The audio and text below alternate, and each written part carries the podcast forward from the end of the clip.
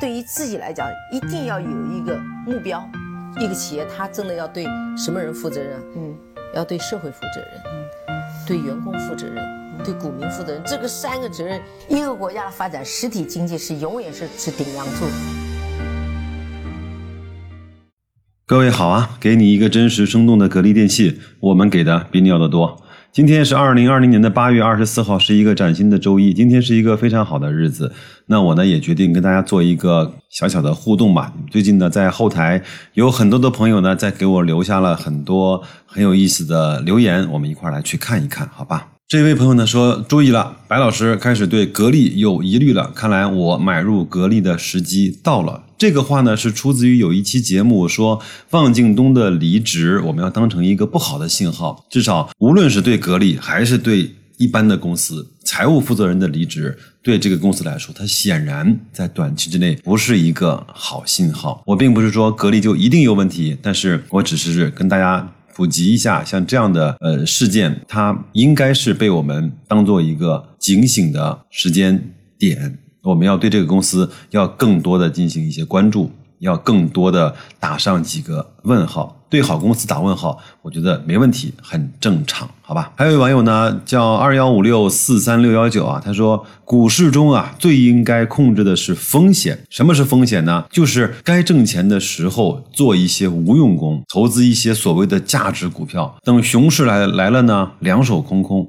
还美其名曰我们是慢慢变富。股市的核心就是投机，该投机的时候必须要投机。正所谓天雨不取，反受其咎。等。涨到一万点的时候，格力电器还是原地踏步。我看诸位啊，还谈所谓的价值投资，挣钱才是硬道理，是王道。股市呢和生活中不一样，生活中呢需要刚正不阿，股市中呢却是需要趋炎附势，要和主力人，要和有钱人走在一起。这个我觉得这个他的观点，我觉得很有意思啊，就是听起来呢好像是这么回事儿，但是呢你细细品味呢，有一些还是有一点问题，或者觉得有有一些观点还是值得。推敲的，我们都知道，真正股市的风险是什么呢？股市的风险就是你本金永久的灭失嘛，就类似于你像你投了乐视啊，投了这种獐子岛啊这样的有点呃道德缺失或者叫丧良心的公司，那你的资金会永久的缺失。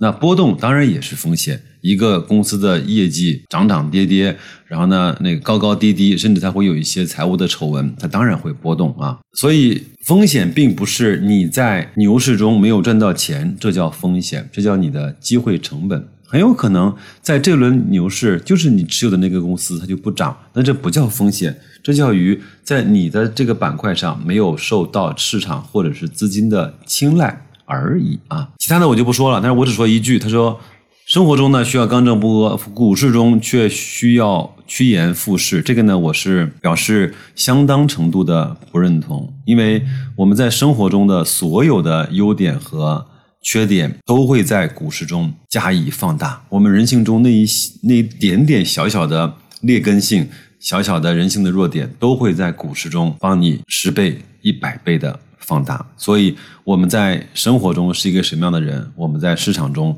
大概率也是一个什么样的人。再来看下位朋友的留言啊，他说：“白老师你好，我在八月十四号的时候呢中了一千天普申购，这个首先恭喜你啊！交足中签金额之后，股票呢什么时候上市？上市的时候有通知吗？什么时候卖出？可以讲一期如何打新的节目吗？我相信很多人。”呃，对这个问题都已经不再陌生了，对吧？那一般我觉得它快就是一个礼拜、两个礼拜上市，慢最多也就一个月嘛。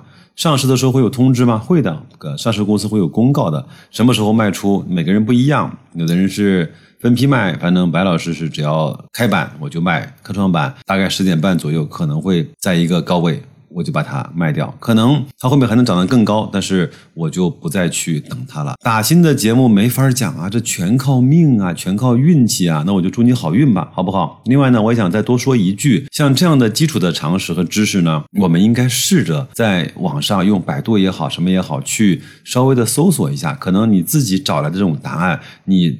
读了、理解了、记住了、会操作了，可能才是记忆最深刻，才能够真正成为你的东西，或者是各位想问我问题，我也非常的欢迎，但是我也希望你能够先给我一个你的答案，或者是你的思考的路径，我们来碰撞这些东西，而不是我嚼碎了我再喂给你，好吧？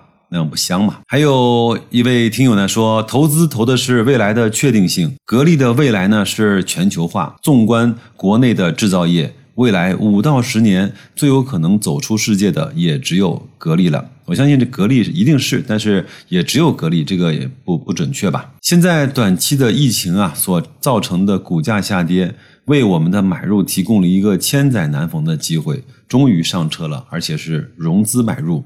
白老师的节目呢，我全听了，做得很好，鼓励一下。格力这点小困难还挺不住，那还投什么资？我只说两点嘛。第一个呢，融资买入需要你的心态或者是你的承受能力要异常的强大，特别是你有了百分之十以上的亏损之后，你确实会有点极度的不舒服，好吧？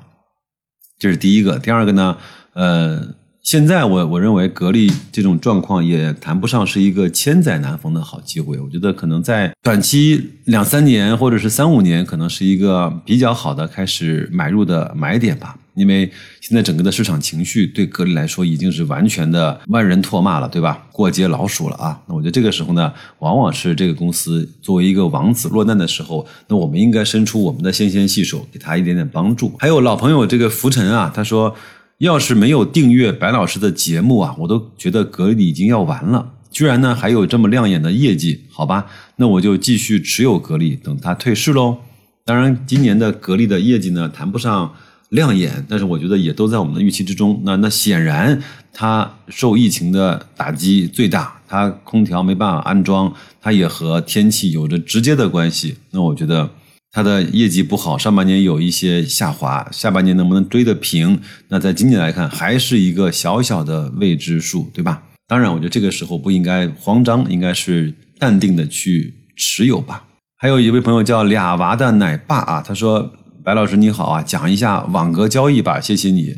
我正在准备，但是呢，网格交易它其实分为很多的。”品种，比如说网格交易啊，定时打新啊，还有拐点买入啊，还有这种定时定投啊，还有这种呃，反正挺多的，我觉得也挺好玩的。我觉得可以用一些纪律啊，用一些软件的规则来去战胜你那个不安的心、躁动的手，然后闲不住的这种总是想去看盘或者是交易。那我也想做几期。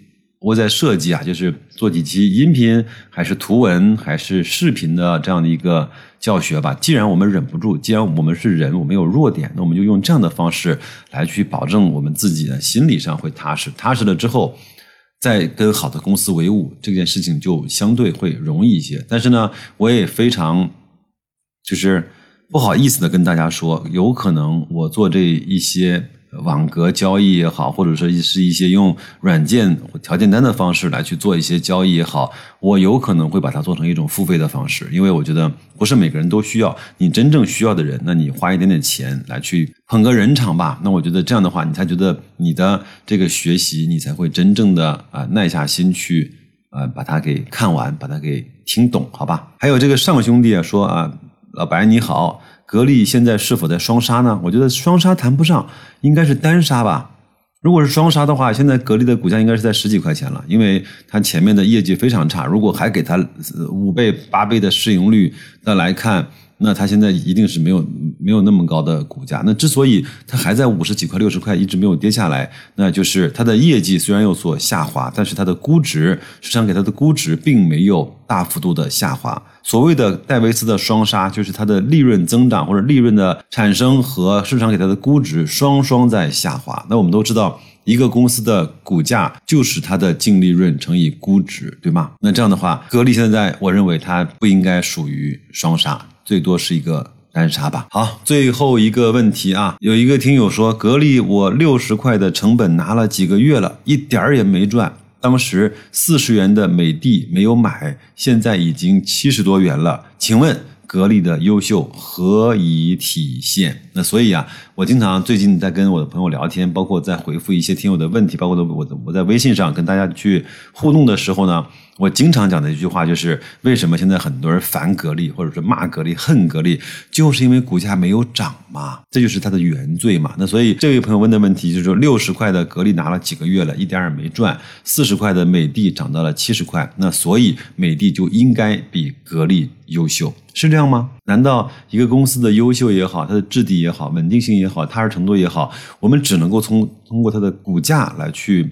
呃，反映出来嘛？那如果像现在所谓的一些疫苗概念呢，包括当时的口罩概念啊，几个月翻了十几倍的这些股票，我们怎么拿它的股价去平衡它的价值呢？我们现在把股价之下的它的业绩估值，还有它的这种公司的质地，真正的拿到手的盈利去分析一下，它真的值那么多钱吗？不知道。那所以现在我为什么把这个问题留到了最后？我相信有很多人会去用股价来去评价一个公司的好坏。至少我建议我们各位看的稍微的长远一些。还是要拨云见日，还是要扒开上层那些波动的海面去看一下，在海面下深处静静的那些公司的质地。我们要去学会欣赏公司质地之美，那个真的是一件非常非常愉悦而且很有意思的事情，好吧？祝各位在新的一周工作顺利，投资愉快，再见。